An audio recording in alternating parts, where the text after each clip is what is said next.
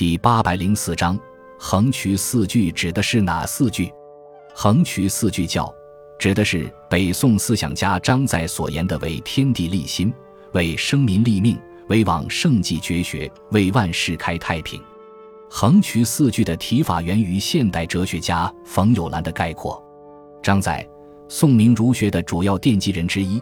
因家居陕西眉县横渠镇，世人称之为横渠先生。他在继承儒家自强不息精神的基础上，提出了具有悲天悯人情怀和天人合一精神的横渠四句。这四句话不仅体现了张载传承儒学道统的决心和信心，